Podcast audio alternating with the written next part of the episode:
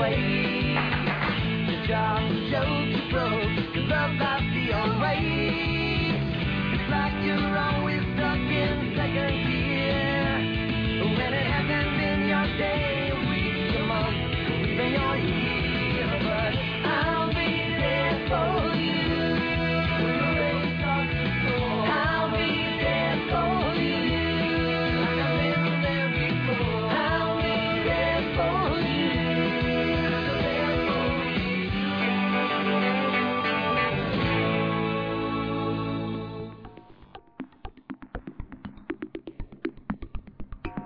Bueno, bienvenidos a todos y bienvenidos a un programa nuevo de Central Perk Podcast. Esta semana, como hemos estado molestando la semana anterior, hablaremos de los mejores momentos del año para nosotros y para todos vosotros que habéis participado. Revelaremos quiénes han ganado y qué nos han mandado para ver en verano en vacaciones antillana. Volvemos a los episodios de la semana a dar cierre a dos series que una se ha hablado mucho este año que es Girls y de la que nos hablarán más adelante un hijo pródigo que ha vuelto y otra de la que se ha hablado muy poco este año, aunque se habló bastante el año pasado, y es el, segundo, el final de la segunda temporada de The Killing. Luego comentaremos en La realidad supera la ficción, eh, Soul You Think You Dance y todo lo que ha vivido en estas 8 y novena temporada que está empezando. Y si nos da tiempo, iremos viendo podemos hablar de, de unas escenas de, de escenas de deportes en series que nos hayan gustado o a lo mejor ya lo dejamos para más adelante o, o- o ya veremos según cómo andemos de tiempo que hemos tenido una tarde complicadilla bueno pues habrá que presentarnos por si hay gente que no nos conoce en primer lugar Dani Dani Geller en Twitter eh, bloguero en agobio de series ¿qué tal? Muy bien, Nacho. Yo me llamo Dani, tengo 20 años. Para lo que queráis. Bueno, seguimos. Nacho, X7. Eh, buenas, ¿qué tal la semana? Hola, muy buenas a todos. A ver si pasa la grabación con pocos accidentes ya. Que ha costado lo suyo ponerse los... Chris, Baby Cat Face, bloguera de las ruinas de Invernalia. Aunque hace años que no escribes en tu blog. Pienso retomar el blog. Bien. Ya lo he dicho antes de Sí, sí, yo también, pero a ver cuándo me pongo. Buenas, ¿qué tal ha ido la semana? Pues bien, ahora que ya soy libre sin exámenes ya soy feliz, así que bien. Y por último, antes de presentarme a mí, démosle un gran aplauso al hijo pródigo a minuto 47, a Ángel, el señor Minu, que ha vuelto. ¡Bravo! Por fin podemos hablar con él desde Irlanda. Hola Ángel. Oh, a ver si la conexión nos lo permite, pero bueno, hola a todos otra vez. Es la- la- la- el saludo de vuelta más soso y me he emocionado. Os quiero, os quiero mucho. ¿O qué? ¿Qué quieres que diga? Hola, ¿cuánto tiempo? Hola, España. Hola España. ¿Cuántos puntos nos tienes en Eurovisión, Ángel? Que yo, En vuestro país. yo era el único con la bandera de España en ese sitio, o sea que. Ay, Pero bueno, eh, la- la- lo viviste bien, supongo. La, la gala. No me acuerdo mucho, pero sí. Eso es bueno. Y un servidor es Spiderman 815, Nacho, que ha pasado una buena semana. Y como Chris está libre también de exámenes, lo cual es motivo de celebración. Así que, sin más dilación, vamos a hablar de una cosilla que, que vimos una semana, en la semana pasada en Madrid.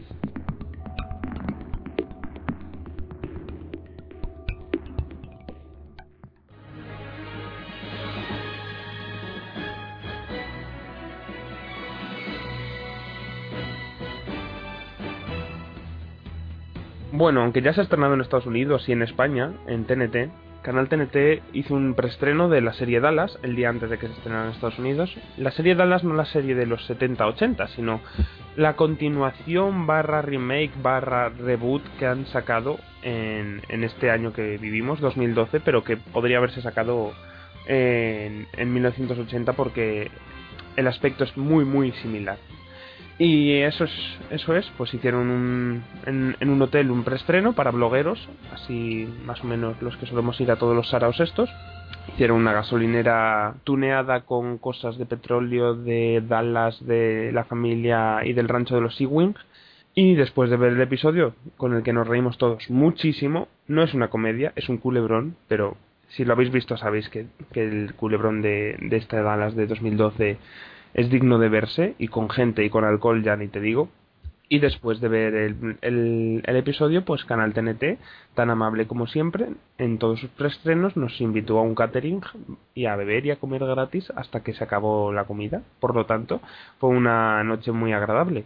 Y por hablar un poco del episodio, yo lo he visto, yo os he dicho que me pareció una cosa espectacular. Creo que tú, Chris, no en el preestreno, pero sí cuando se estrenó, lo viste, ¿qué te ha parecido? Yo lo vi, vi el segundo y tengo que decirlo, me parece grandiosa. Es decir, nunca se tienen suficientes series trash en, en, en la vida, entonces necesito quedármela porque es genial, simplemente.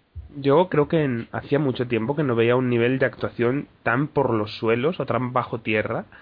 No, tan mal, pero tan mal. La Jordana Brewster, la actriz Jordana Brewster, siempre ha sido tan horrenda, siempre ha puesto esas caras. Y, y el, el montaje de la serie de plano contra plano y estamos en una escena en una cena familiar y voy enfocando las caras de reacción de todos cada 0,5 segundos Que además son de los más sutiles. Sí, son todos. pero, pero es que no, hay- no hay palabras para describir lo, lo mal que actúan y lo, lo- las mil cosas que pasan en el episodio. Un episodio que no es mucho spoiler decir, o al menos no te destroza el episodio, decir que el, el final del primer episodio es una reunión en medio del campo de los, de los Dallas Cowboys a las 8 de la mañana o al principio del día, el campo solitario, una reunión en la que va un- dos personas se dan la mano en el centro del campo y se van, sin más. Pero vamos, el, el piloto está bien, pero es que el segundo es hasta mejor, ¿eh? El segundo es brutal. Y, y de todos modos, a ver, es, sí, las actuaciones son muy malas, todo es muy malo, pero eh, no es, es que son cosas de culebrón. Es decir, la serie es un culebrón, lo saben perfectamente y están siendo totalmente de culebrón. Y a mí eso me encanta, que se te diga. Sí, sí, no digo que no, sí. Que, que, que es un culebrón es algo que no se puede negar, desde luego. Y viendo el segundo eh, episodio y el primero, que pasan mil cosas, pero mil cosas. Hay sexo, hay gente que no es quien dice que es, hay traiciones, hay resucitan, vamos, res- resurrecciones de, de una depresión profunda, pero que resucitan para, para volver al mal. Es- pasa de todo. Hay boda, hay de todo.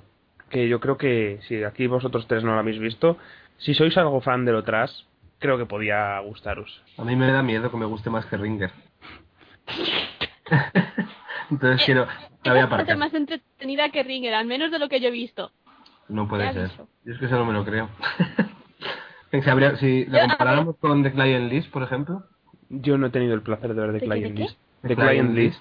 No lo he visto. Mm, vale. Pero, a ver, comparando yo Ringer, ten en cuenta que la empecé a ver. No es que la abandonara exactamente porque la dejé, pero fui capaz de dejarla aparcada para más adelante. Esta, aunque no hubiera tenido tiempo, la habría seguido viendo. Mm, vale. Bueno, me lo pensaré. Bueno, pues yo creo que ya ha comentado Dallas y el preestreno de Canal TNT.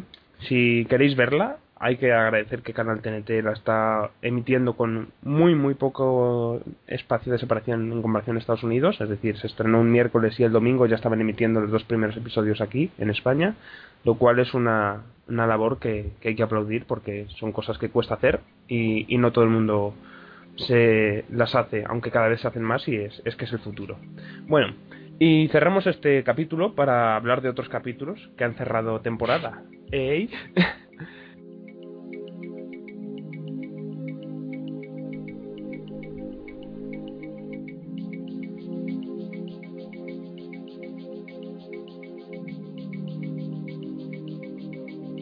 Y en primer lugar vamos a hablar de, de Girls, la serie del HBO. Y nos va a hablar de ella Ángel. Eh, pues sí, la serie Girls que acabó el 17 de este mismo mes, de junio. Eh, la verdad que, bueno, yo no, no hemos hablado todavía, creo, en el podcast nunca de la serie. Y la verdad que para mí, de No. estas que No, no, nada, nada, sí. son de estas series que realmente puede calificar como la sorpresa de la temporada porque yo no esperaba absolutamente nada de ella. De hecho, cuando había visto alguna promo, pues no me había llamado la- nada la atención y al final yo creo que ha sido una de las que más me ha gustado de, de toda la temporada. Y bueno, para el que no la haya visto, pues Girls, la verdad es que el argumento, si así contado, es muy básico, simplemente cuenta un poco la, la historia de cuatro amigas que viven en la ciudad de, Nueva York. Y bueno, con esta premisa, pues todo el mundo tenía en mente que podía ser algo parecido a, la, a Sexo en Nueva York en su día y nada más lejos de la realidad, porque la verdad es que los guiones de la serie son completamente diferentes y lo que encontramos aquí es un poco gente mm, normal, entre comillas, podemos decirlo, porque de normal no tienen nada, pero tienen muchas cosas que se consideran lo más normal en, en gente Son- de Son gente real. Exactamente, son gente que, sobre todo yo lo la calificaría con la palabra egoísta, porque son un, tres egoístas de tres pares de narices y una más, porque no sé, no sé todavía cómo calificar a Susana. Mm, No, no encuentro la palabra para decir un poco Susana, es adorable. Sí es adorable, pero aún así, no sé. Yo no le pondría un adorable 100%, pero bueno. y bueno, la serie, el punto de partida de la serie es... eh, nos cuenta un poco la historia de Hannah, que es una chica veinteañera que vive en Nueva York, y el punto de partida es que sus padres deciden dejarle de dar dinero para financiar su vida en, en la, en la Gran Manzana. Entonces, pues la serie evoluciona un poco en cuanto a cómo tiene la protagonista, cómo se busca la vida, cómo empieza a buscar un trabajo para poder sobrevivir en Nueva York. Pero al final de lo que trata sobre todo es la amistad entre las cuatro chicas, amistad también entre comillas. Mm, Bueno, no lo sé, no sabría Sí, bueno, tampoco. No, sin comillas, porque... Sí. Sí, me encuentro, me, me- me cuesta mucho definir la serie y, la, y a cada una de ellas, porque son de estos personajes que tienen tantas vertientes que nunca sabes si te gustan, si no te gustan. A mí me costó mucho que me gustaran los, las cuatro protagonistas y al final lo han conseguido, incluso el personaje de Adam también al final. Bueno, yo creo que es el que más me gusta de toda la serie. Y, y bueno, simplemente es que es eso. O sea, el argumento es difícil de explicar porque simplemente sigue un poco la vida de estas cuatro chicas en Nueva York. Pero la verdad es que la forma de llevarlo es completamente diferente a cualquier otra serie que esté ahora mismo en antena, Sí, podríamos es, decir. es- es ver la vida de esas cuatro chicas en, en, el, en el periodo de la vida que, que ocurre, como el- lo he leído, en, no sé si a algún bloguero o alguien por allí, que es el periodo que ocurre entre que eres una adolescente y una adulta de verdad, ese punto de que no crees que no, no has crecido del todo, pero tampoco eres pequeña, empiezas a tener que tomar decisiones y, y no sé. Sí, como Britney Spears. Como Britney Mm, Spears. Bueno, que eso, que pon- ponemos en situación en el último episodio, que es el que vamos a comentar un poco más, que, que sucede. Pues en el último episodio sucede algo que yo no me esperaba y creo que nadie se, no sé, que nadie se podía esperar y es que mm, ah, Yesa, ¿se llama? Yesa, sí, Yesa. Sí. Es que eh, Yesa eh, convoca a todos los amigos en una fiesta muy importante a la que tienen que asistir bien vestidos y nadie sabe muy bien por lo que es. Y es para celebrar su boda con... Con Chris O'Donnell. Un Chris O'Donnell. Ah, no sé el nombre del personaje, pero me cuesta... No, no, no me acuerdo, la verdad. Un DJ, ya no sé. Sí, bueno, un Sí, bueno, con un personaje que conocimos anteriormente eh, en, en, en la serie y que tuvo cierto percance con ella y con Marnie. Sí. Y no sé, a mí, por ejemplo, el episodio me ha gustado mucho, pero no entendí mucho la lógica de cómo se llegó hasta ahí. Hombre, Yo Yolanda es un personaje que no tiene demasiada... O sea, que va un poco así a su bola y por libre, entonces le pega este tipo de, de paranoias, o sea, de paranoias, de, de salidas, igual que en la segunda temporada si empieza diciendo que ya no está con él, pues tampoco me sorprenderá demasiado.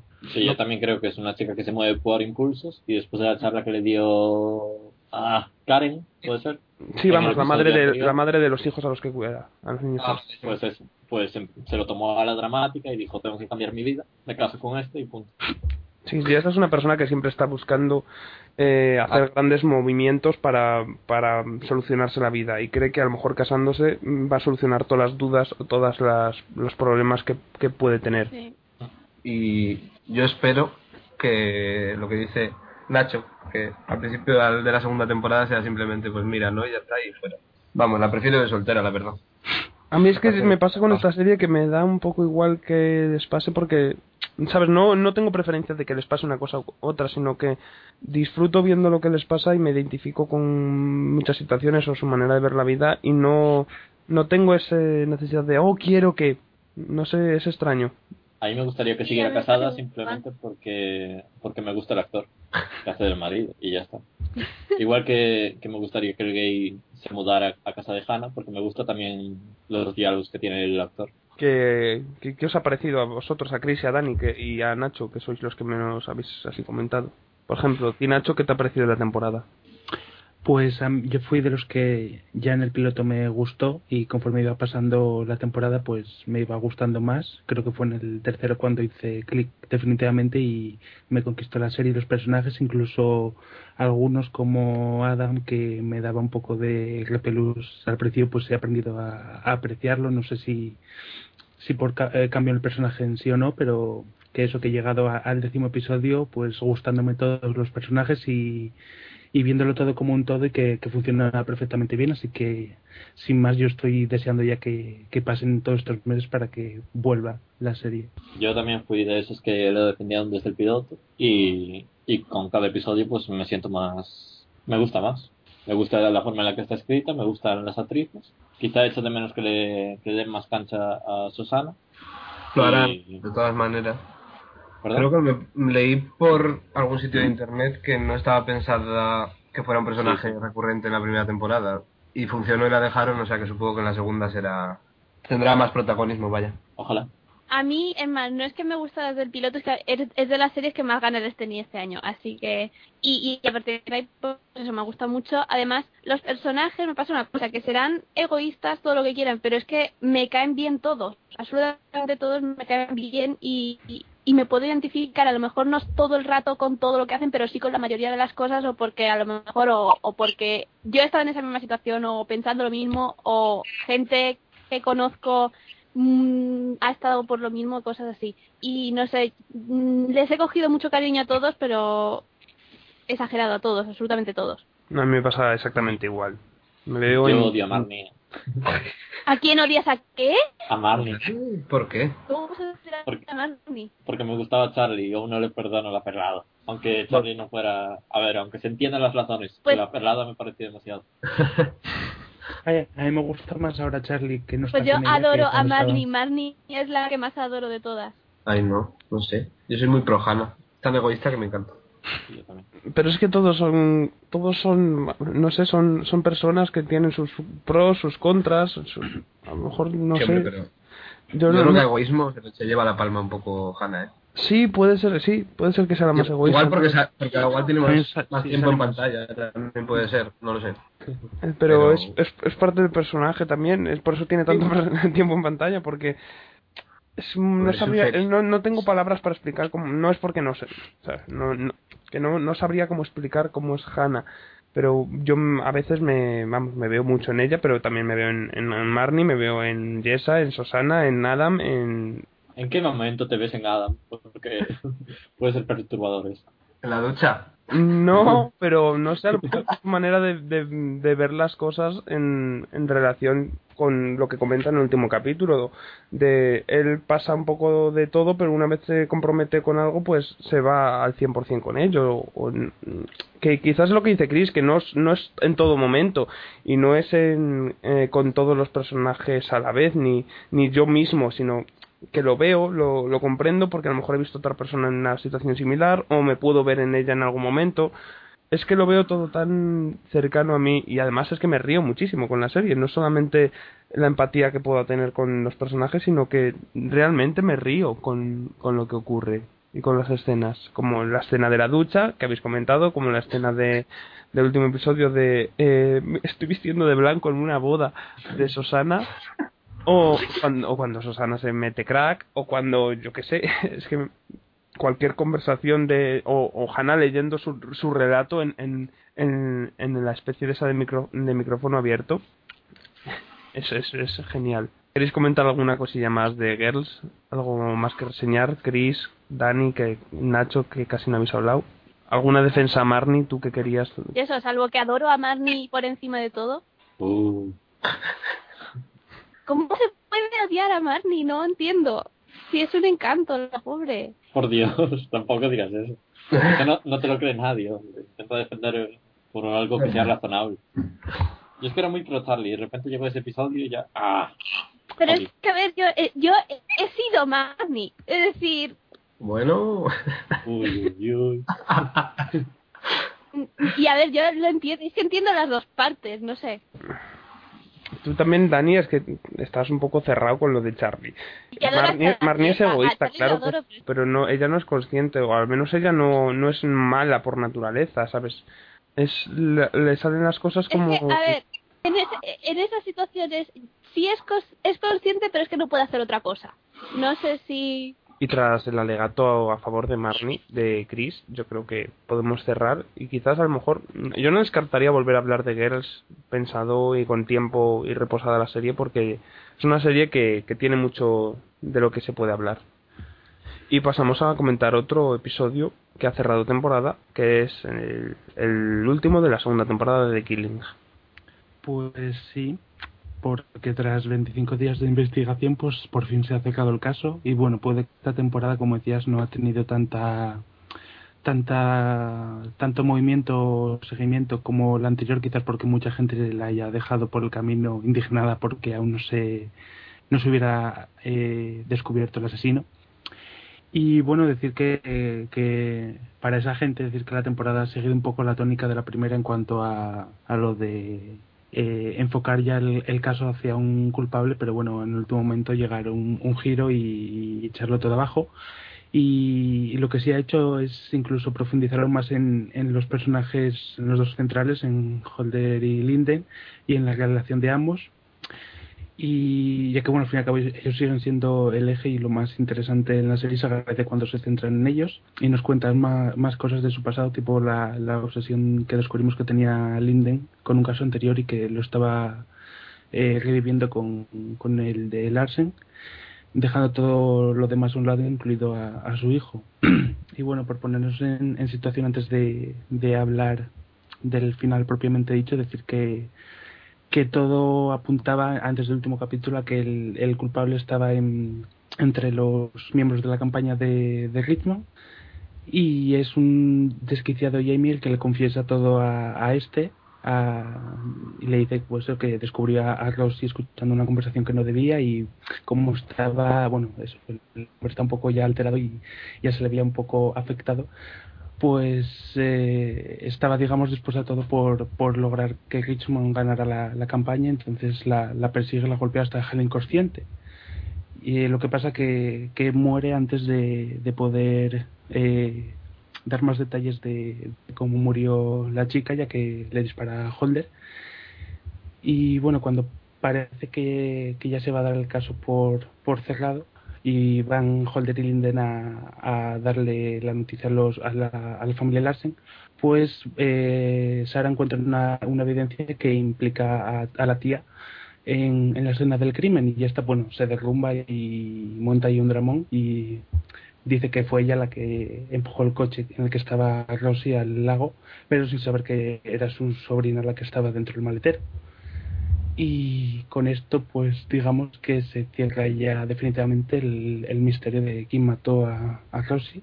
Y opiniones sobre la final, bueno, pues a mí la verdad es que me convenció. A ver, estaba claro que no iba a ser tan fácil porque descubrieron el, el asesino ya casi al principio del capítulo y que va a haber el giro a este final. Yo además pienso que, o sea, ya sospecha un poco lo de la hermana, o sea, lo de la hermana de la tía de Rosie que, que iba a estar implicada de alguna forma, ya que su, o sea, al, personaje el, el sentimiento esto de, tener que levantar la familia y de lo por cada que estaba con, con los hijos y con el padre, pues para que no, no se derrumbaran y tal, pues se veía ahí un poco de, de culpabilidad y no me sorprende, pero bueno, creo que está bien resuelto todo y que encaja, vaya, en la evolución del, de lo que ha sido el personaje en, todos esos capítulos. No sé qué opináis vosotros. Es que, de hecho, eh, lo comenté justo después del episodio de la semana pasada, que justamente era el único personaje que me, que me iba a resultar coherente, que, que fuera al final el- la asesina. Eh, De todos los que había, era la, única que de verdad me resultaba coherente en todo momento. Entonces, en ese sentido, yo creo que lo han resuelto bastante bien. Sí, yo vamos, de, de hecho me alegré en cierto modo.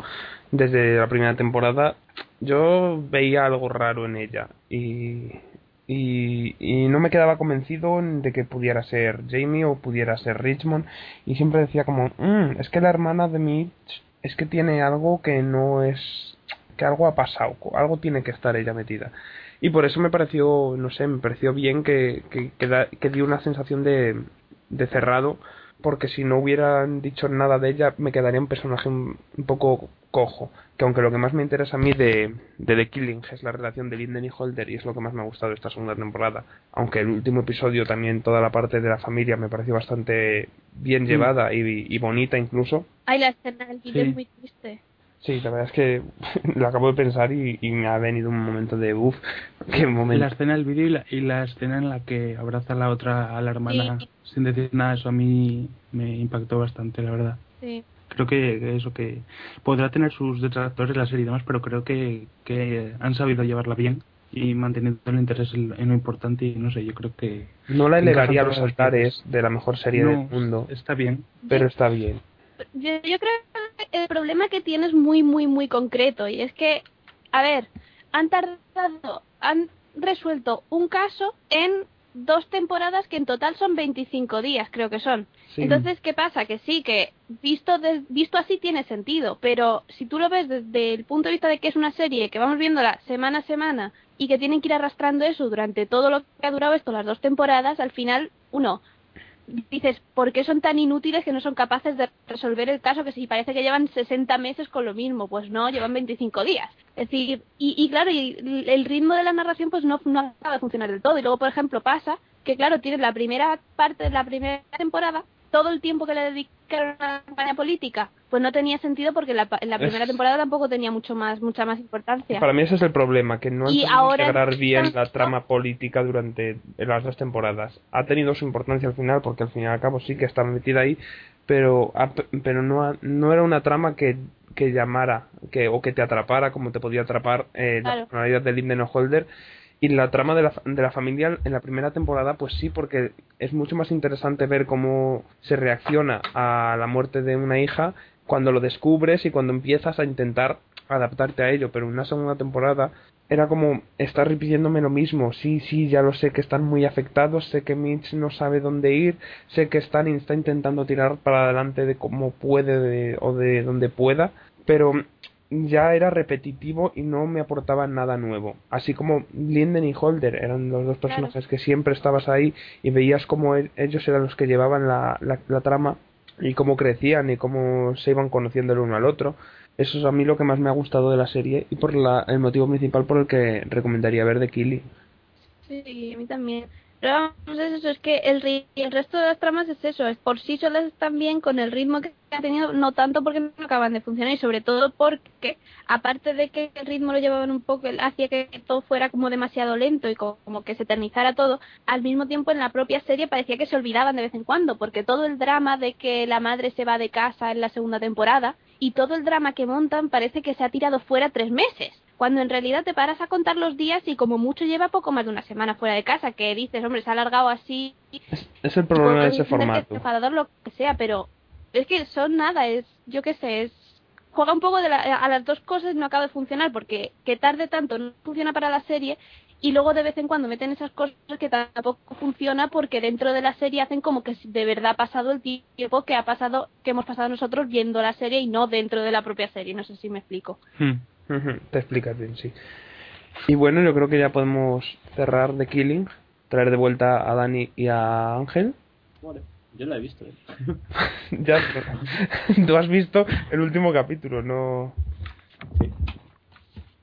Y está bien, está bien. como, como espectador ocasional, ¿qué te pareció el último capítulo? Me ha parecido que no me he saltado nada. Solo me perdí durante un momento, que fue el momento de mm, de la tía Terry teniendo un amante y tal, que eso salió para mí de la nada, pero dije, bueno, vale, y ya está. pues eso no era de la primera temporada Va, tampoco le presté mucha atención a la primera.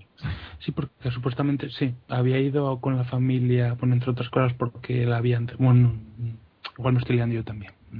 que eso no sé si lo dijeron en la primera temporada Sí, sí, o al eso, principio de la segunda pero yo creo que sí Pues a mí no me sonaba y fue el único momento ahí que me quedé, uy, aquí me perdí algo. Pero el resto, Bueno, porque, 10 episodios y como porque si nada. también te puse yo el día de, lo- de cosillas que tenías que saber. Ya, bueno, pero... ay. Si no, no habrías sabido que Rosie Larsen pretendía huir, esa misma, o escaparse. Bueno, ya, pero son dos detallitos pequeños. Bueno, yo creo que pasamos ya a lo de los momentos del año, si os parece.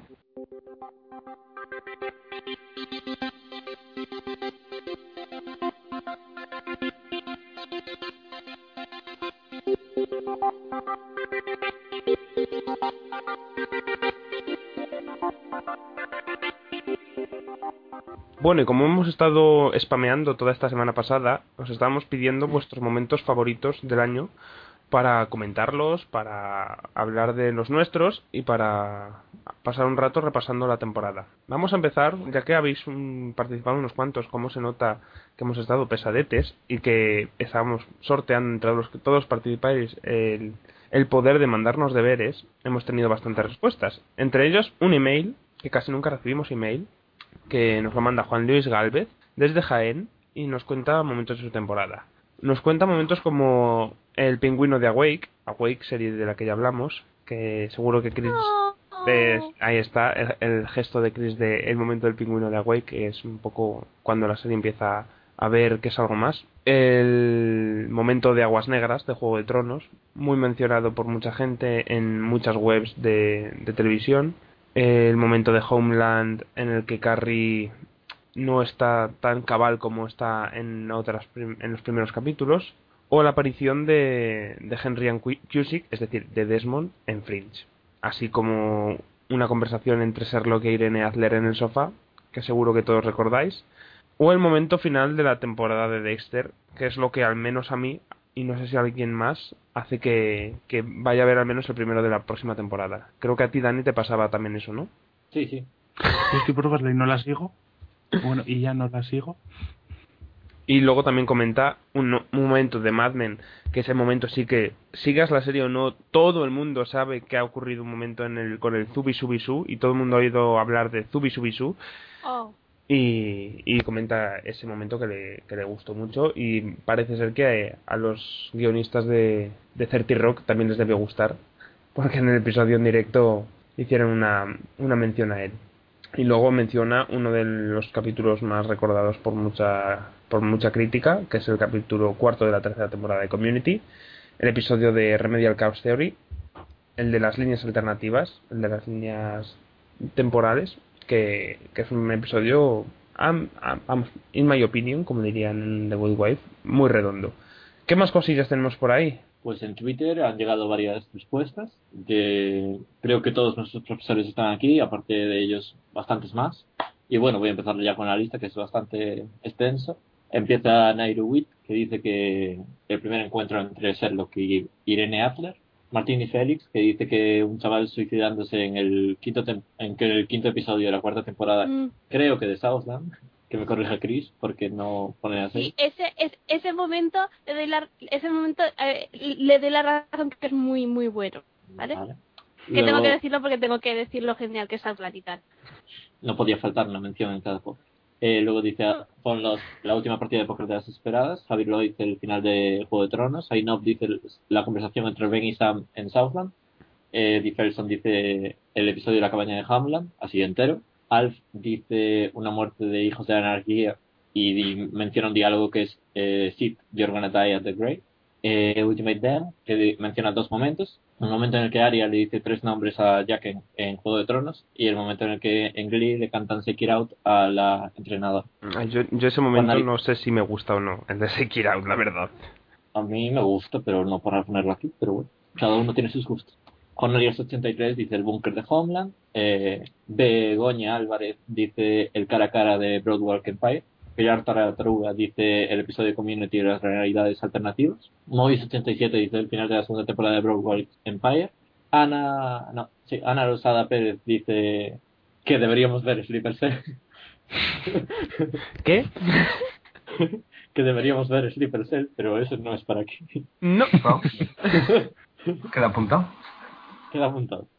Eh, Lipu Zaragoza dice que de el momento búnker de Hamlet. María barra baja B barra baja G dice que el último plano de Breaking Bad. Y Rababubu dice que el viaje a Nueva Jersey que realizan los chicos de It's Always Sunny en Filadelfia. Pues eso es todo lo que nos han mandado y de ahí sacamos a, a, a nuestros profesores para este verano. Quedan también gente que nos comentó por, por Facebook momentos, como un momento de miradas en Mad Men, no voy a decir más, por si alguien no quiere saberlo. El final, la última escena final de The Good Wife, eh, tiene como protagonista a Kalinda. ¿Qué ocurre? Que es muy gracioso el momento este encriptando el... el No estoy diciendo nada, ¿no? No, no, no, por eso que me hace gracia. Y otro momento que no voy a comentar porque me, me parece muy spoiler de Sherlock, pero bueno, es del último episodio y, y el último episodio tiene bastantes momentos destacables. De Black Mirror, una miniserie que dio mucho que hablar. El tercer episodio, que quizás no fue el que más dio que hablar, pero el momento que nos comenta de, del tercer episodio que está centrado en, en un dispositivo que te permite grabar todo lo que ves, pues el momento sí que puede ser uno de los momentos álgidos. Nos comenta algunos momentos de Boardwalk Empire y, y de True Blood, mira que ya hace tiempo de True Blood, nos comenta un momento de, de Eric, un momento álgido de la temporada que, que tampoco voy a decir mucho por, por miedo a spoilear en exceso. Pero bueno, tiene que ver con, con, con una hada madrina, no voy a decir más. Y bueno, luego Elsa también nos comenta por Facebook que, que le encantó el momento de- del crack que comentábamos antes en Girls, el crack de, de Susana. Le gustó mucho el momento ascensor de la finale de The Good Wife. Yo creo que si me quedara con el ya momento de The Good Wife momento. es, es, es con ese. Yo lo que me pude reír con, con según van apareciendo todas las personas de, en el ascensor y en el bufete es, es, es fantástico. De Parks and Recreation, que no ha sido muy mencionada y sí que ha sido, vamos, yo creo que considero, la considero como una de las temporadas mejores del año, que es el momento de, de la pista de hockey y patinaje de, de hielo, en el que hacen la presentación de, de Leslie, que yo por los suelos estaba de la risa, ¿no? ¿os acordáis de ese momento, verdad? Sí. con, con la alfombra roja y el Get on Your Feet de fondo de Gloria Estefan. y, y todos entrando por la alfombra roja hasta que llega un momento en el que no se puede seguir andando por la, por la alfombra roja. Luego comenta The Revenge, otra de las series del año, que todo el mundo hablaba de las miradas de Queen Victoria, de los parpadeos de Queen Victoria y de esos momentos de karate improvisado por el personaje este de Japón que, que apareció. Luego las declaraciones de amor de Racing Hope o de Downton Abbey. En Once Upon a Time la vuelta de tuerca de la historia de Caprucita. En Mad Men el Subi Subi Su de nuevo. En Homeland la última escena de la temporada. En series como Happy Endings ese guiño a Friends que se habló tanto y que tanta razón tenían y que tan genial fue cuando en la limusina todos se nombraron un Friend distinto y muchos más y bueno que, que también le gustaban los que habíamos comentado nosotros que, que son los siguientes yo comenté el episodio de, de Community de, de los 8 bits del videojuego Dani ¿te acuerdas de cuál comentaste? Yo comenté el enfrentamiento entre Alicia Florrick y Wendy en The Good Wife, en el episodio 13, creo.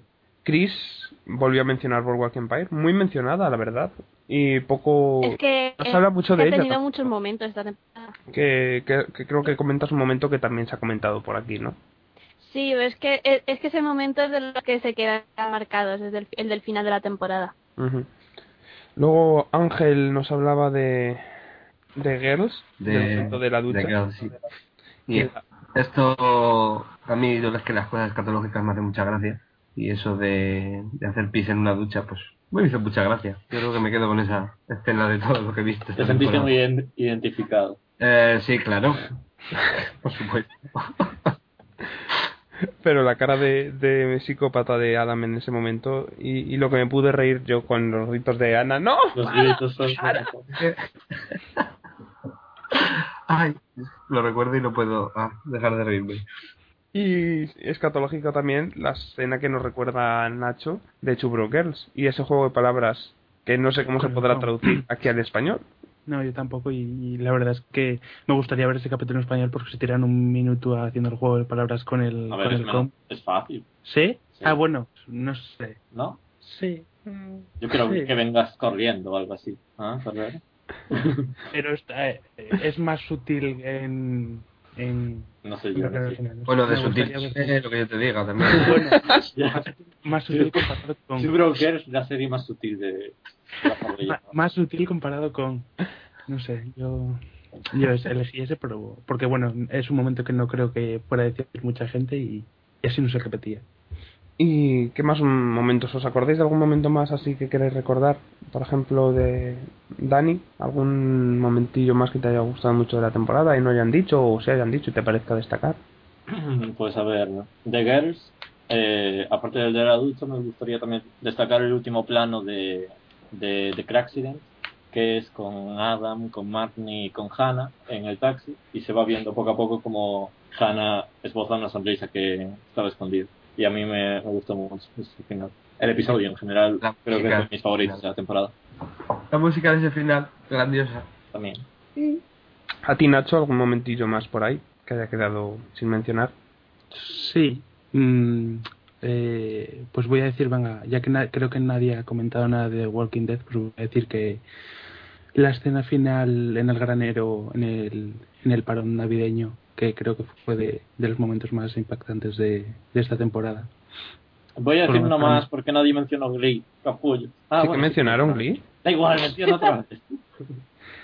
Y esa sería una otra de las que más destacaría. ¿Y cuál Y bueno, de Glee? que estoy, pues, espera, ya que estoy Sí. y ya que nadie ha dicho nada, pues voy a mencionar eh, Mother Family, cualquier escena protagonizada por los dos aciertos de esta temporada que han sido Stella y la nueva Lily, ya que, bueno, ha tenido su- Stella es el bulldog francés. Pero ese es el mejor acierto de la temporada. Uno de los grandes aciertos de la temporada, Hailey. Stella, el momento, Y Alex. el momento piscina. El momento piscina con de Stella yo me reí muchísimo y luego la nueva Lily cuando aprende a decir palabrotas pues también. La nueva Lily es muy grande. Es lo mejor de que podían haber hecho con ella. Es, es, es ponerla a esta tipa, a esta niña tan especial. Suelta. O sea, no. mm, abi- Malcriada. crecidita, no sé, abierta, extrovertida. Es que la otra no hacía nada. Era mona. Era un mueble. A mí me hacía gracia que, que fuera tan pasiva, que no se inmutara ante eh, gritos de gloria ni nada. Pero está mola más. ¿Qué momento ibas a Yo tengo un momento también. Ah, vale.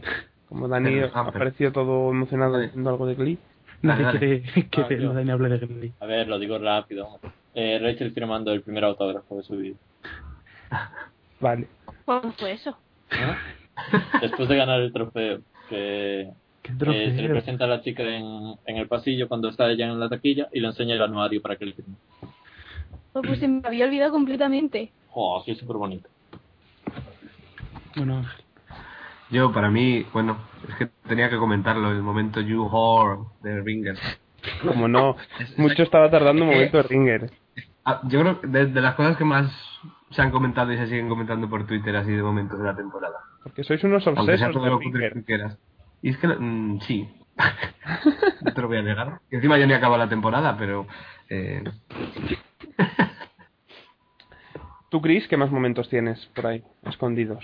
Pues así que me acuerde que no hayan dicho, por ejemplo, el discurso del séptimo, puede ser, de vos. ¿Del último o penúltimo?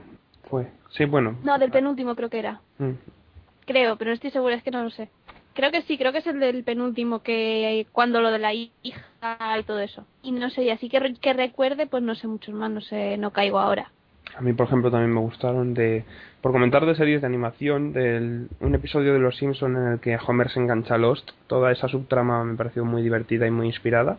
Todos los... Bueno, casi todos los episodios de Bob's Burger han estado a un nivel muy divertido, pero Tina ha sido lo más genial y sus fanfics eróticos de todo tipo de series y, situaciones de su, de su colegio eran muy, muy divertidas. ¿Y qué más puedo comentar? Bueno, el final de Parks and Recreation, cuando Leslie Knope entra a la cabina y ve que puede votarse a sí misma, es un momento muy, muy bonito. Y, no sé, es que hay muchos dichos de Racing Hope, la declaración de amor, o cuando va, cuando Mar, eh, Martha decir, cuando Virginia ves que se ha usado el, el bronceador este y está como marrón perdida o qué más puedo decir de Walking Dead el final y la aparición de ese personaje que tanto promete para la temporada que viene de Homeland casi cualquier momento podría destacarlo de Breaking Bad pues parecido no sé hay muchos momentos que me gustan mucho. Y por destacar también alguno de reality shows de Survivor. Casi todos los momentos de Colton eran para aplaudir de lo gilip de lo hijo de su madre que era. Y, y qué más alguno más Dani de realities o Chris bueno, en, en verdad Philip Pues- Phillips y, y muchas de sus actuaciones los destacaría. Por, por decir alguno de español, eh, Alaska y Mario subiendo la ladera de Hollywood. Estuvo bien. y los hijos tróspidos. Todos ellos. Bueno, pues si no queda ninguno más que decir, pasamos a revelar las vacaciones antillana que tenemos. Como dijimos, hicimos un sorteo en el que han ganado, ya comentamos por Twitter, pues Nairu Wit, ha ganado Mobius, ha ganado Juan Arias 83, ha ganado Pilar Taratoruga y ha ganado ¿quién más? Eh, sí, Begoña Álvarez. Y ya sabemos cuáles son nuestros deberes. ¿Qué, qué nos han mandado? Mobius, que mandaba Kiseki. ¿Qué te ha mandado deberes, Kiseki? Mm, Me ha mandado de Ricky Gervais Show. ¿Qué te parece? Pues no, en realidad no, no esperaba, o sea, no esperaba nada. No esperaba nada. No, no había pensado en nada que me pudiera mandar y la verdad es que, que me sorprende porque tampoco es una serie que haya considerado, aunque sí que me creo que me puede gustar bastante, así que eso espero que me, que me guste y se lo pueda agradecer al final del verano. Solo por el hecho de que vas a conocer a Carl Pilkington, Nacho, solo por eso merece la pena. Bien. Espero, espero. Eh, a Dani, Dani Geller le mandaban deberes eh, Nairu Wit, si no me equivoco. Exacto. ¿Y qué deberes te ha puesto? Me ha mandado la primera temporada de Revenge. Oh, Y, y a mí me gusta. Yo estaba esperando, no sé, a que hubiera. a liberar un poco mi agenda para, para empezarla. Pero bueno, así me da ya el empujón y me puedo poner con ella ya. ¿Tu ángel ha Y, seguido Revenge? y- y estoy seguro de que me va a gustar. No, es que no le veo tanta Sí, la grandiosidad que le ve todo el mundo y yo no se la veo. Me parece un culebro bastante aburrido. pero Que cambie, pues, eres fan de Singer. Sí, es lo que iba a decir yo. Porque Ringer tiene mucho más cosas interesantes, cambios de guiones sin sentido, que por lo menos entretienen más, no sé. Bien. ¿Y a ti, Ángel, te mandaba deberes Pilar Taratoruga? ¿Y qué te ha puesto de Pues deberes? Pues tengo que ver la serie Roma. Y la verdad, no sabía que podía tirar por ahí la cosa, pero me alegro porque es una de las series que en su día me llamaba un poco la atención porque la veía mucha gente, pero nunca le- nunca vi nada, no sé nada ni de qué va ni, ni, ni me puedo, no sé, no tengo ni idea de qué. Me han dicho tampoco que puedo imaginarme de qué va. ¿De qué va? Puedo imaginarme bien. Sa- bien. Sabes que no está ambientada en la actualidad, ¿no? No me, pues ya no la quiero. Ya no la Igual, quiero. igual sabes cómo acaba también. No, pero bueno, que sí que le tenía muchas ganas, o sea que, bueno, o sea, a mí me gusta mucho. Y a Chris le mandaba deberes Begoña, B- BV Álvarez. ¿Y te ha puesto de deberes? Pues me he mandado Big House, que no, es, no la tenía en lo alto de la lista, pero tenía ganas de verla, así que bien. Guay, guay. Y a mí me mandaba deberes Juan Arias 83. Y he de decir que no me esperaba nada, pero nada, de nada, de nada, de nada, que me mandara lo que me ha mandado. Y creo que ni yo, ni ninguno de vosotros esperaba que alguien pudiera mandar No. No, es que ni de, vamos. esta Yo serie. que, que me creo que la ha mandado con su buena fe por lo que me ha, por lo que ha comentado y por porque tiene su importancia pero jamás la habría visto de ningún otro modo Eh, Eh. tú, al final te va a gustar. No. final la veremos todos. bueno la serie es Remington Steel serie protagonizada por Pierce Brosnan en una polici- es policía no procedimental de, de casos que, que, que, que tiene sus años ya que veía mi abuela y ¡Hala! Será bruto. eh, mi abuela lo veía es verdad No, no es del 80 además la serie por ahí. No, bueno, pero que no puede verlo mi abuela o qué. Siempre quiero decirte que, pero que es de que ya tiene sus años la serie. Y mi Vaya, verás como al final te encanta y nos enganchas a los demás. Sí, así, de- mucho quejarte, al final te va a encantar, ya verás. ¿Me acompañáis a verla conmigo? Mm. Yo ya tengo mis deberes. Empecé los deberes. Si le das una oportunidad y te encanta, me apunto. que no niego que me pueda gustar, pero no la tenía pendiente ni, ni, ni vamos, ni en mi lista. Con lista en la que están Los Soprano, The Wire, The Seal, El Ala Oeste, No intentes cambiar, no intentes Nada, nada. alias. Da igual.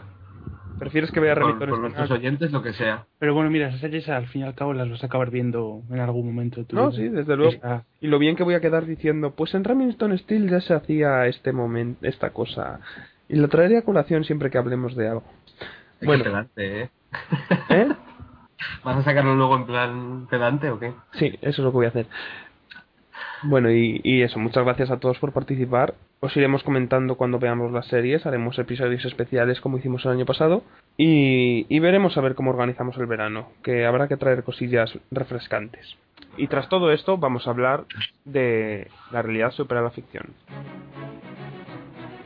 Dim the lights. Please pack your knives and go. Your work of art didn't work for us. You are evicted from the Big Brother house. You are the last team to arrive. Stop smoking. Porque la realidad supera la ficción.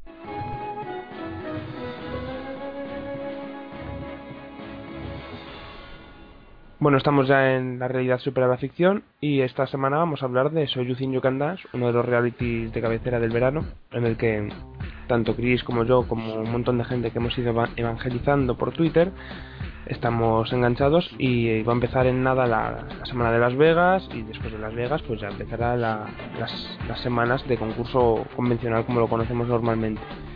Por si hay gente que todavía no conoce Soul You Think You Can Dance, voy a deciros un poco de qué va. Pues, Soul You Think You Can Dance es un reality show de talentos, en este caso de talentos musicales. Digo, per- sí, bueno, musicales relacionados con el baile, me refería.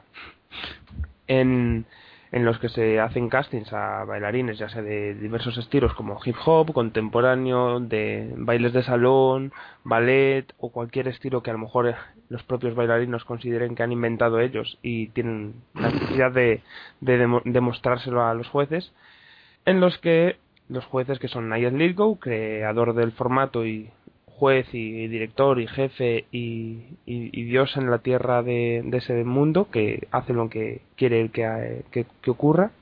Mary Murphy, que es una antigua bailarina de salón, si no me equivoco. Algo más Pero sigue bailando, ¿no? ¿Sigue bailando ella? Bueno, es bastante... más- Hombre, no tanto, pero yo creo que sí. Y, y es conocida pues también porque lleva siendo juez en el programa desde el principio. Y por sus gritos. Y, por Sí, básicamente.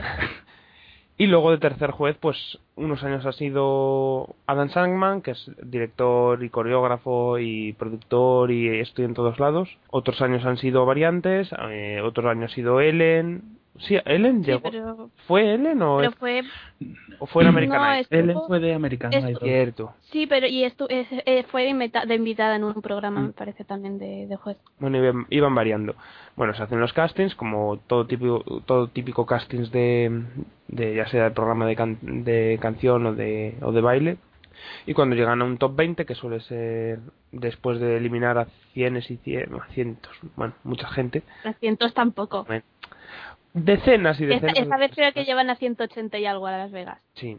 Bueno, logran el top 20 y entonces ya empiezan los, las, las, las jornadas de competición semanales, en las que hacen normalmente una pareja fija entre un chico y una chica de los 20 finalistas y cada semana van bailando un estilo diferente y el que peor votos tenga y el que peor considere el jurado que lo ha hecho, pues se, se elimina. Luego ha habido años que ha habido va- variantes con, con introducción de, de All Stars, que eran antiguos concursantes que consideraban que merecían volver al menos para, no concursando, pero sí para mostrar y para ayudar a, a esos concursantes como, como pareja o como apoyo. Y bueno, pero la, la mecánica general es esa. ¿Me he dejado algo? No, No. Bueno, por empezar un poco hablando por lo actual. Ha empezado hace nada la edición número 9, en la que todos estamos un poco preocupados porque no sabemos si va a ser la última o no. ¿Cómo habéis visto este comienzo de edición? Chris, por ejemplo, ¿qué te ha parecido los, los castings de que, hem- que hemos estado viendo semana a semana? pues yo creo, a ver, no tengo tantos favoritos como por ejemplo otros años, pero de momento me ha parecido bastante, bastante entretenido todos los episodios y yo creo que tiene buena pinta la temporada. Yo estoy un poco como Chris de que tampoco tengo tantos favoritos, cosa que me gusta, ya que por ejemplo creo que fue el año pasado cuando tenía unos cuantos favoritos y al final en el top 20 no, había, no conocía prácticamente a nadie. Pero eso que, que tengo buenas sensaciones con la edición y, y hay, está habiendo fricazos, pero tampoco tan exageradamente absurdos como otros años, divertidos y ya, pero un buen equilibrio, vaya. Sí digo, bueno, yo no tengo favoritos favoritos, pero en realidad sí tengo alguno, pero me estoy mentalizando por si acaso. Sí, porque normalmente al menos estamos acostumbrados a que los favoritos, pues unos se queden si fuera y otros sí que pasen. Pero luego vimos el año pasado que la mayoría de la gente que nos habían mostrado, pero la mayoría, mm, a lo mejor un 90%, eh, no, no llegó a pasar y pasaron desconocidos que no habíamos visto en ningún momento en las audiciones o en Las Vegas, así que estamos un poco eh, somos precavidos y, y no queremos encariñarnos mucho con gente, pero bueno. Yo también creo que hay gente que, que tiene potencial para llegar a ser algo bastante interesante. ¿Y os acordáis, por ejemplo, de alguno? Yo ahora mismo me acuerdo, por ejemplo, de, de la Bacon Girl, que es una Mm. chica que se presentó y como siempre, siempre se tiene una historia que, que contar. Pues se ha muerto mi padre, mi mascota me come los deberes por la noche o eh, tengo una enfermedad degenerativa en la que voy a morir, pero aún así quiero bailar. Bueno, pues la historia que nos contaba esta chica, y por la que la conozco como Bacon Girl, es que sí, era una chica normal, le encanta bailar y todo eso, pero le encanta el bacon y come bacon constantemente. Y vemos escenas de ella en casa comiendo bacon constantemente, haciendo bacon, come bacon y así todo el día. que es un poco, pues va- vale. Pero no, las... Y que le dedicaron como cinco minutos a ella comiendo bacon. Y yo viéndolo bacon por encima también. Son estas historias que a veces no, no, no entiendes muy bien por qué vienen, pero dices, este concursante va a ser serio, este concursante va a ser de broma, pero la verdad es que estuvo muy bien. Es de un estilo contemporáneo raro, estilo, los seguidores conocerán a Sonia, que es una coreógrafa que suele hacer eh, coreografías tanto de jazz como contemporáneo, siempre con un, con un punto retorcido que no la hacen ser tradicional. Y, a mí me gustó esta. Por ejemplo, tú, Chris, ¿alguno, ¿alguno así que hayas destacado? Yo tengo tres o cuatro. Tengo por el, el que tengo miedo porque me da la sensación de que se lo, va, se lo van a cargar exageradísimamente la- en la Green Mile, que es el suizo, que es el chico este que hacía ballet, que salió, no sé si en el primero o en el segundo episodio, creo en el segundo o en el primero, no sé. Que salieron dos chicos que hacían ballet, uno que era amiguito de, de Alex y que era australiano y que, que tampoco me dijo demasiado, y luego este otro que, que no abrió la boca en toda la Alex, audición, no dijo ni una Alex sola palabra. a lo mejor a la gente no lo conoce. Alex, ¿quién es? Alex Wong, el que se nos lesionó en la Bueno. séptima temporada y todo fue todo un drama tremendo. Bueno, pues eso, un antiguo concursante. Que al fin y al cabo aquí todos se conocen, es decir, todo- todos los concursantes conocen a algún otro concursante o a, mm, o algo los coreógrafos o han trabajado con ellos. Pues es exagerado, Sí, te pones el- a el investigar y el todos. mundo, el mundo del baile tampoco es un mundo tan tan amplio, es un, un submundo, Claro. una subcultura en la que al fin y al cabo pues todos se van acaban conociendo, como los lo que me dijiste creo que fue, fuiste tú, bueno, seguramente fuiste tú, es- eres con la que más hablo de A ver quién lo va a decir. Que, que en la casa esta que se presentaron los tres compañeros de piso de, de hip hop, popping, Madre. Mm. que ahí estaba un antiguo eh, vamos uno de los un antiguo con- no concursante porque no llegó a pasar de Las Vegas pero que es muy conocido por, por la gente porque es el hombre este que tenía esclerosis No, o no, el que tenía escoliosis. escoliosis no esclerosis perdón escoliosis y eso que se ve que viven ahí con más gente o lo que tú dices un amigo de Alex o o el O hermano luego, por de ejemplo, por ejemplo, el, me consta que el chaval este que se encanta. cargaron en la... me dicen por ahí el chaval este que se cargaron la séptima temporada, que a mí me caía bien y con tal como lo han presentado en las audiciones este año, me ha, me ha dado la sensación de Ryan, exactamente la misma sensación. Y no me ha gustado. Y ese Ryan hablamos Ryan trabaja- Cabuzón del año pasado o Ryan el torero Ryan Bocabuzón. Vale. Es que hay, dos, Ra- hay Y- muchos Ryans y, y podemos equivocarnos. Hay otro Ryan también, me parece, ¿eh? Bueno, pues ese eh, sé que ha estado trabajando con Sonia y luego, por ejemplo, el, el suizo, me parece que también. Y así hay varios. Y luego, por ejemplo, el año pasado Melanie, yo sé que había estado, no, no sé si le había asistido a, a Travis o a, o a Nick o, o a alguno de los coreógrafos le había, y habían dado clase o algo así. Y así todos, yo sé, y por ejemplo, Robert de la séptima temporada estuvo dando clases con, con Nick de la primera. Y así son muchos. Momento relevante y tal. Todos, sí. ¿Y a ti, Nacho, algún favorito previo así de audiciones que te hayas dicho, pues mm, no quiero encariñarme, pero que llegue? Hombre, igual no tanto por el baile, pero sí me enterneció mucho la chica esta la que nos habla con la familia, que hacía contemporáneo. Esa me gustaba. La, Y- la de primera edición, digo, la, primer, la, la del primer programa, porque luego ha habido algún otro, o lo he soñado, no, que no sea creo que es del- familia. creo que era de Los Ángeles. Sí, creo que sí.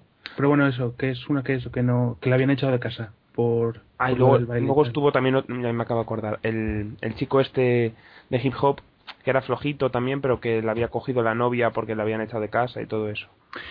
Y, De todos modos, a sí. mí hay una cosa que me... que ta- eh, hombre, esas historias dan pena y tal, pero te quedas como pensando, ¿y, y la otra parte de la historia cómo será? Porque siempre Yo también se he pensado, poco... en plan, igual no, está, no es tan buena persona este hombre o no, no se ha portado tan bien. No sé. Ah, bueno, y a mí también otra que me gustó mucho, aparte la, la de esta, la chica esta que se llamaba Megan, que hizo una coreo así también tipo Sonia. Sí. El solo suyo Sí, fue... sí, ese pues, también me gusta mucho. Que ese, espérate, porque he descubierto así en mis investigaciones en ratos entre No spoiler. que se suponía que estás viendo.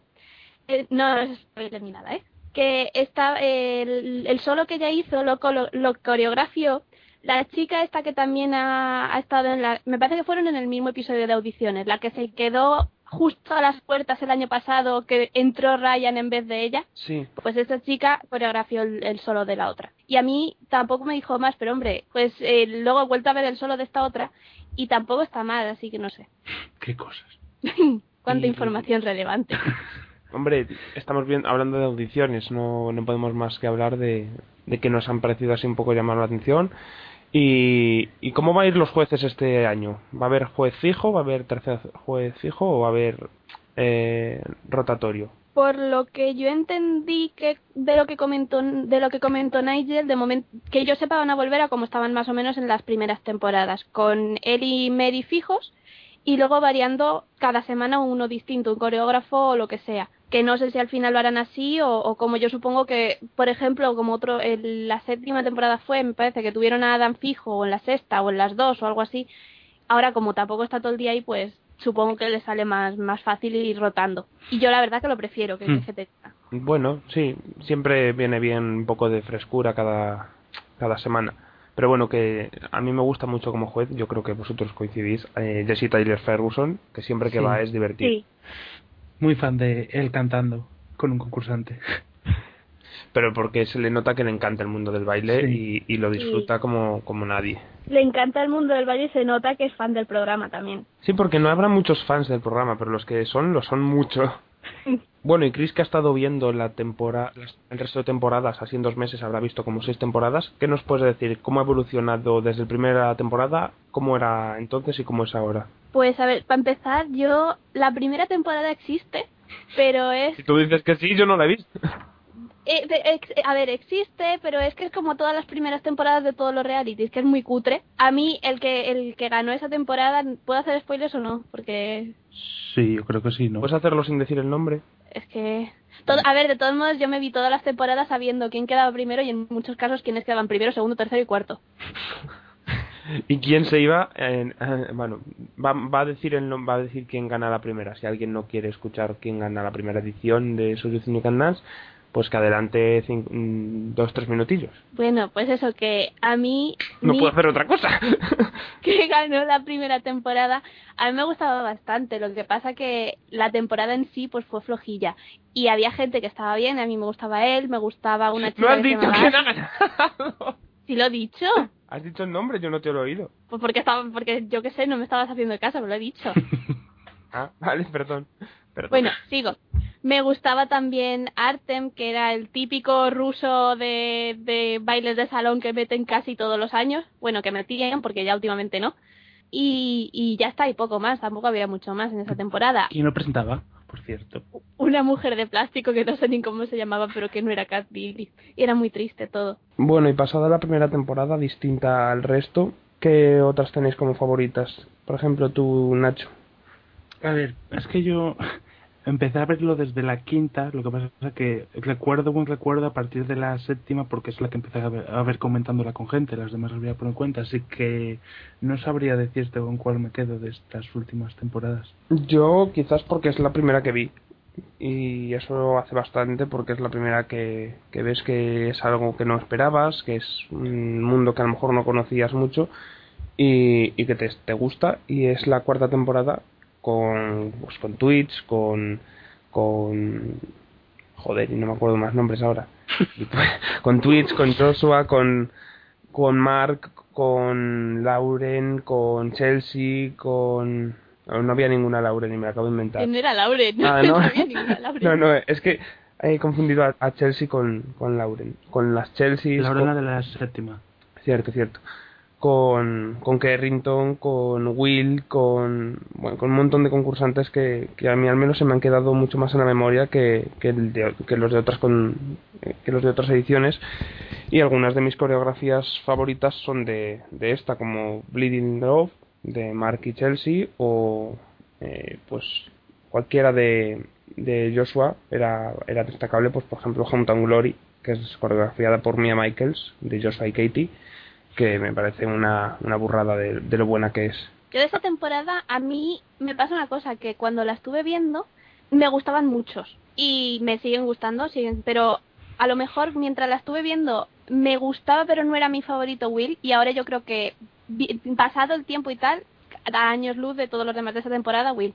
Pero porque es que tú tienes tus favoritos son gente muy buena técnicamente, pero que carece de un no sé, a, mí me pasa que me gusta, me gusta Will o lo que he visto de Dani no me parece malo, que sé que a ti Dani te encanta, pero a un nivel eh, enfermizo incluso. Eh, que me gustan, me parecen muy buenos, que no tengo nada que reprocharles, más que me parecen sosos y no me, no me dicen, no sé, no me llegan, como pueden llegarme a lo mejor otros que no son tan eh, impecables. Pues no lo sé, de todos modos hay es, es que a ver, también depende, porque hay gente que también es muy buena técnicamente, pero que tampoco me llama tanto. Estoy intentando pensar quién, porque me suena que hay alguno, no sé si de la temporada pasada o de la anterior o de alguna de estas, que yo sé que, que decía No, claro, no, que no va, no tal, va, no va, no, no va unido. El soy bueno técnicamente, Claro. no tengo carisma, o soy malo técnicamente, tengo mucho carisma. No tiene por qué, todo va en cuestión de grados. Claro, pero yo por ejemplo eso a Will, yo veo sus coreos y yo veo y sus solos sobre todo me parecen una pasada, porque no solo técnicamente, lo que él lo que expresa simplemente con sus solos me parece alucinante. Y Dani tres cuartos de lo mismo, Dani los solos de Dani me ha parecido lo mejor que ha habido en el programa hasta ahora. ¿Y tú, Nacho, así concursantes con los que hayas conectado favoritos? Pues bueno, ya que tú has dicho también por la que empezaste, pues yo diré a- eh, alguno de, de por la que empecé yo, que fue la quinta, entonces diré a Kyla, ¡Ay, Kaila! Ahí está. que por aquí, eh, que además es de, supongo que una de las coreografías más conocidas por los no aficionados al programa, pues eh, este está pro- eh, protagonizada por ella. Que busques Y So eso You que- You Can Dance Addiction en YouTube y, y puede que le den ganas de ver el programa. Sí, seguramente, porque yo de hecho la, la vi, o sea, empecé el, el programa pues después de ver esa, esa coreografía con, con la quinta temporada. ¿Tú con qué empezaste a ver el programa, Chris? Yo empecé con cachos sueltos. Yo es que, a ver, no sé con qué temporada empecé, porque vi una parte de la sexta y luego la dejé a mitad, no sé exactamente por qué, y luego empecé con la séptima, pero antes de eso había visto vídeos de la quinta y de la cuarta. Mm, alguno de la me suena todo muy claro, todo sí. Sí, entonces, su, entre la primera que vi del tirón fue la séptima, creo. Pero había visto cachos de las anteriores, entonces no lo sé. Y ahora ya me las he visto todas. Sí. Yo eso, empecé con la cuarta y em- empecé con, con la audición de Robert Murain que vi por YouTube y dije, tengo que ver esto. que esto yo jamás había visto algo así. Y bueno, aparte y, de... y a, mí, a, a- y a mí que me da mucha grima. Eso, Ya, es- pero ese- es, es algo diferente. Yo nunca jamás antes había visto algo así, moverse así una persona. No sabía que se podía hacer esas cosas con el cuerpo. Sí, pero a, a mí es que, a ver, me parece bueno, ¿eh? Conste que, que me parece bueno y tal, pero es que me resulta muy desagradable de ver. Y no ya solo que más o menos en el estilo en el que lo meten, porque tampoco es que sea hip hop ni nada de eso, es su propio estilo. Sí, Pues, es contorsionismo. Tampoco es que sea mi estilo favorito en el mundo. Pero no solo por eso, es que, ah, no sé, lo Bueno. pasé muy mal con esa audición. Y aparte de Keila, ¿quién más? Da- eh, Nacho, ¿alguno más? Pues así en general también, o sea, no solo de la quinta, pues destacar a, no sé, más destacar, bueno, no, no, no por, ya no por eh, su participación, porque pa- principalmente su edición no la vi, pero sí que, que es eh, uno mítico de los All Star y a pesar de que el, el estilo baile de salón pues no me entusiasme, pues pasa, pues es de, de mis favoritos, porque da gusto verlo bailar eh, eso en su estilo. Su edición no la he visto, así que como concursante no puedo opinar. Sí, pero yo, yo Sí, me como paso... que en, en su edición está bien, pero tampoco es de mis favoritos. Pero lo que hemos visto de All Stars, al menos eh, All Stars que no he visto su edición y que me han fascinado, pues son Pasa, Ania o, Ania. o Alison. Son... Alison. Mm. Alison.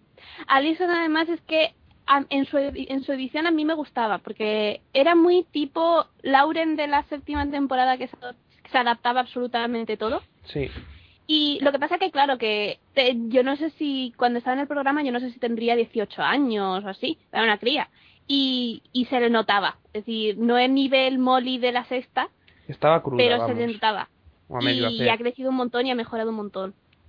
Y eso que eso, eso a mí me da gusto de la temporada del, del programa el ver cómo a lo mejor concursantes anteriores van creciendo y cosa que no haces tanto con, con American Idol o con cualquier otro concurso musical porque una vez acaban su edición ya como los destierran y, te- y se olvidan de ellos. Y aquí pues incluso algunos son los coreógrafos los coreógrafos más importantes que tienen ahora como Travis. Claro, y no es el y no está el único que ha vuelto como coreógrafo, lo que pasa es que es de los que más han salido. Pero por ejemplo, a Dim- Dimitri también ha estado Sí. como coreógrafo y eh, también es de la segunda temporada. O Anya y Pasha me parece que también han hecho alguna coreo y me parece que Benji también hizo alguna. Y así hay varios. Y Y, el- luego siempre vuelven que si no es de ayudantes de, de los coreógrafos, o si no ahora como All Stars, o si no incluso en las actuaciones que sacan de vez en cuando de invitados también suelen salir. que siempre están por ahí y no sé crea una sensación de comunidad muy agradable Sí. ¿Y tú, Chris, aparte de Dani y Will, qué más concursantes favoritos tienes? Pues precisamente, a ver, voy a ir por temporadas un poco porque tengo alguno de cada. Y tampoco voy a decir tantísimo, eso es lo que pasa que es para organizarme. De la segunda temporada, pues eso, a mí me gustaba mucho Travis, me gustaba mucho Allison y, y, y Dimitri entre comillas, a veces me gustaba y a veces no. Luego de la tercera temporada, y fue mi cabreo alucinante por, por una de las razones por la que la tercera temporada es tan, tan, tan frustrante, que es Anya, que se fue muchísimo antes de lo que se tenía que haber ido, y que me parece, hasta ahora yo creo que es de las chicas que han pasado por el programa, sigue siendo de mis favoritas, y yo creo que la pongo por debajo de, de Keila, pero tampoco mucho, muy por debajo, yo creo que está más o menos ahí, ahí arriba con ella. Y, a ver, de la cuarta temporada, por ejemplo, me gusta mucho Mark, de la quinta me gustan Keila y Brandon. Y luego me gustaban mucho los solos de, de Ade, lo que pasa que en las coreos era más bien o servía de grúa La o grúa, sí. directamente ya e- era era la grúa humana, es que no servía para otra cosa y cuando lo, lo cogían y hacía cualquier tipo de baile de salón era como para echarse a llorar el pobre. Y luego de la sexta temporada me gusta mucho Jacob y me encanta, me encanta, me encanta Eleanor y de la séptima pues me encanta Billy Se ve un patrón, ¿eh?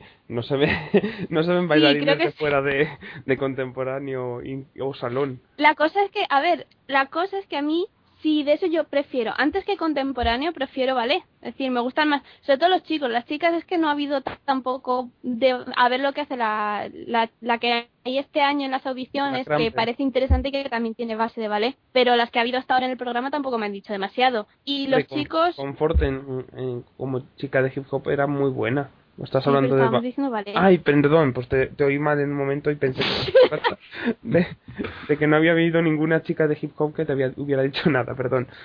Ay, hay, hay una chica breaker que me, me gustaba bastante en la tercera temporada, que se llamaba Sara. No la conozco. No, porque no has visto la tercera temporada y no la han traído Obviamente. Pero eso, en, en realidad, si me dan a elegir entre contemporáneo y, y ballet, prefiero ballet y me gusta mucho más como estilo. Y la cosa es que, por ejemplo, Dani, en el programa teóricamente entró como contemporáneo. Y es verdad que tiene base de contemporáneo porque al fin y al cabo se ha creado en el estudio de, de esta de, de, de Dennis Wall.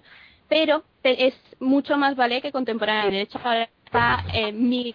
Necesito hablar de Dani porque sí, porque si no hablo de Dani no soy feliz y esta es uno es solista en el en el ballet de Noruega y eso es todo lo que sabemos de él porque al contrario que su hermano que, que Travis siempre está que quiere ser el centro de atención y yo encantada la vida porque me cae muy bien Dani no se sabe que existe, no existe, por las fotos que pone de vez en cuando Travis, en plan, cena de Navidad, todos los hermanos juntos, mira, una foto, Dani sigue vivo. Y, y poco más, y tampoco se sabe mucho más de él. Y eso, que me gusta bastante los de ballet. Yo es que el ballet le cogí manía por la tipa esta de la quinta temporada, que la ponían como si fuera espectacular y la coreografía de Thais esa tan so- tan sobredimensionada. Yo por eso le cogí un poco de manía al ballet, creo. Yo, hombre, es que esa no me parece mal, no me parece mala, pero tampoco Elisa. me parece nada. A mí no me decía No sé. nada. Mm, no sé. Serán gustos. Bueno, y yo creo que con esto podemos dar un poco cierre ya a Social You Can Dance, porque hemos hablado un buen rato con sus interrupciones, sus errores de, de, de grabación y sus cosas que es que eran disimuladas por la edición, pero creo que podemos dar por cerrada y recomendada este gran reality de baile que aunque no te guste el mundo del baile, yo creo que hay que darle una oportunidad, porque nunca se sabe. ¿Algún alegato final, Chris o Nacho? Mm, no, al final no he dicho nada de lo de, las, de cómo funciona detrás de las cámaras ni nada, ¿no? No, creo que no. al menos no. no ha quedado grabado. Lo comento un poquito por encima. Venga, sí, coméntanos la entrevista de cinco horas y media a Benji, un poco por encima, qué cosas dijo del programa que no sabemos. Bueno, saberlas las sabíamos más o menos, pero no, no estaban oficialmente confirmadas. Pues a ver, para empezar, lo más interesante así, el proceso de audiciones, que sale, claro, en el programa sale como si fuera todo directamente, están en, en la cola esperando y van directamente delante de los jueces. Pues no, obviamente lo sabemos, pero pues no. Eh, lo primero de todo, hacen una audición por grupos delante de unos productores y entonces si les ven que son interesantes, es decir, si son o muy buenos o muy malos o directamente algo tienen algo que pueda resultar interesante, en plan, tengo una historia muy triste que contaros, los pasan a la siguiente fase. Entonces vuelven a los dos días, tres días, no sé cuántos días después, tienen que volver con la misma ropa, los peinan y los maquillan igual y entonces es cuando hacen el solo delante de, de, los jueces y ya pasan o no pasan. Pero antes de eso, antes de, de, bailar delante de los jueces, han tenido que pasar por coreos de cada estilo, de, de todos los distintos estilos. Entonces, por eso llama la atención que cada vez que dicen vamos a pasarte a coreo para ver si eres capaz de, pillarla para si no te mandamos a casa. Pues hombre, di que el, por algo lo harán, pero que si, si saben hacerlo, lo saben ya de antes porque todos esos estilos ya los han hecho. Y, y, y eso, eso está curioso. Luego, por ejemplo, también comentó que la, la parte de Las Vegas, que parece dramática, es incluso más dramática. O sea que hay gente que muere y no lo muestran. no, pero dice que hay gente que, que, claro, que con todo lo que le gustan los tobillos rotos, los, los, las uñas por ahí todo lleno de sangre o, o dejar a mi pobre Billy sin, sin nariz de un, de un, codazo y sacar la imagen del pobre sangrando y cosas de esas, pues por ejemplo ya la parte en la, en la que tienen a varios vomitando en el escenario solo lo hicieron una temporada y ni siquiera fue en Las Vegas, pero también se lo saltan y la parte en la que se rompen los tobillos y tal, más de uno tampoco la suelen sacar tanto. A veces sí, pero tanto como pasa no. Y luego ya lo último de todo, pues comentó que, bueno, lo mismo de siempre, que muchas, mmm, los coreógrafos hay pues de todo, los hay que son muy buenos, los hay que son una panda de inútiles que no, no hacen absolutamente nada y, y, y ya. Y, y, luego, por ejemplo, de la segunda temporada comentó cosillas que, por ejemplo, confirmó lo que yo ya lo había leído por ahí y tal, pero que sí que era la, la en esa temporada sí que se formaron bastantes grupitos, en plan de amiguitos y, a, y, y ahora estos no, los, no les hablamos y cosas así. Que yo entiendo el punto de vista de ambos grupos, la verdad, pero bueno, tampoco voy a hablar más de eso, porque si no has visto la segunda temporada tampoco te va a interesar, te va a interesar uh -huh. lo más mínimo. Y bueno, y, y dejamos un poco de, de, de incertidumbre para, para no contar todo y porque es que nos estamos yendo un poco de tiempo, si no te importa, Chris. Sí, bueno, pues eso, si alguien quiere saber algo más, que me hable, que me diga que, que yo comento lo que sea de Soy Think We Can Dance siempre. Y que volveremos a hablar del programa en, en, en, verano, vamos, no lo dudo, ni lo dudes. Así claro. que, pues nada, cuando ya sepamos los, el top 20, a lo mejor podemos volver a comentar un poquillo. Y, y nada, pasamos al. Trimail, trimail,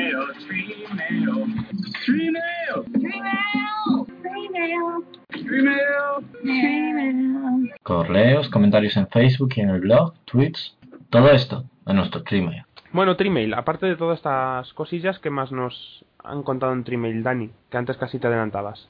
Eh, pues en Trimail, aparte de todos los que ya dije antes que nos enviaron su momento favorito, también hay réplicas sin un tema específico de Elsa Barbaján, de, del Sofá Podcast y de Eliseo Soriano y de Ramón Rey ahora que nos ha se ha preocupado por nuestra grabación fatal. Y que, y, y, y que verle es muy fan de Minuto por una cosa que ha comentado que está haciendo mientras ah, estamos sí. grabando. No, ya no, estaba comiendo tortilla de patata con la mano. Coño, que chévere menos España. No llores. Comer patata, tortilla de patata con la mano es normal. Es que no tenía un tenedor y tenía tortilla aquí al lado, pues. Que levante la mano quien no lo ha hecho. ¿eh? ¿Vosotros nunca habéis comido tortilla patata con la mano? Claro que sí. Sí, pero no me he un pot. Ah, no sé, no. Alguna vez es la primera. bueno, es que ya... soy una persona civilizada y como con cubiertos. Siempre. Salvo cuando como bocata, los bocatas no los como con cubiertos. La pizza. La pizza también. Y la pizza tampoco la como con cubiertos habitualmente. Eh, mis abuelos cuando comemos pizza la comen con cubiertos, más, más adorables ellos. Lo demás han sido comentarios de Vacaciones Antillana, así que ahora que no tenemos ya esas peticiones, vamos a seguir siendo un poquito pesados, pero menos. Y ya que no nos ha dado tiempo, os vamos a preguntar en relación con la Eurocopa y el fútbol y el deporte, de los Juegos Olímpicos y todo eso, ¿qué momentos de series con relación del deporte tenéis en vuestra cabeza grabados? Desde Chicho Terremoto hasta Friday Night Lights ha habido muchos momentos en los que el deporte ha tenido mucho que ver. Seguro que se os ocurren algunos. Por ejemplo. Así que yo creo que podemos dar por cerrado el episodio de este del reencuentro con Ángel, del episodio en el que hablamos de los momentos del año y de Soy You Think You Can Dance y nos despedimos. Bueno, Ángel, que Hola. un placer, que esperemos tenerte en pro- sucesivos programas desde Irlanda con tus actualizaciones sobre Cerdi. Tenemos eh, sección propia. Espero que no dure mucho y pueda dejar de hablar de ella, pero bueno, que un placer volver a estar por aquí y espero que sea para quedarme. Vale, Ángel, gracias. Stop. Ángel Bot. que eso, que espero que sea para quedarme si la lluvia no me lo impide. Dani, buenas noches. Ya se nos ha hecho un pelín tarde. Que eh, muchas gracias por estar por aquí y que nos vemos en la próxima. Gracias a ti por liderar este podcast. Qué bonito. Difícil. Chris, buenas noches. Gracias por estar con nosotros. Gracias por existir. Gracias, Nacho. Ese es el que te ha quedado. Y Nacho, muchas gracias a ti por siempre dar tu visión particular, como lo hacemos todos, de lo que vemos. Y gracias por compartir este tiempo con nosotros. Pues nada, un placer y hasta la próxima. y un servidor se despide, se va a cenar, que son las 11 de la noche y no ha comido nada desde la mediodía y se muere de, de, de no sé ni lo que puedo... Bueno, ¿Quieres tortilla? sí. Ah. bueno, me despido. Que paséis una buena semana y nos vemos en las ondas. Hasta luego.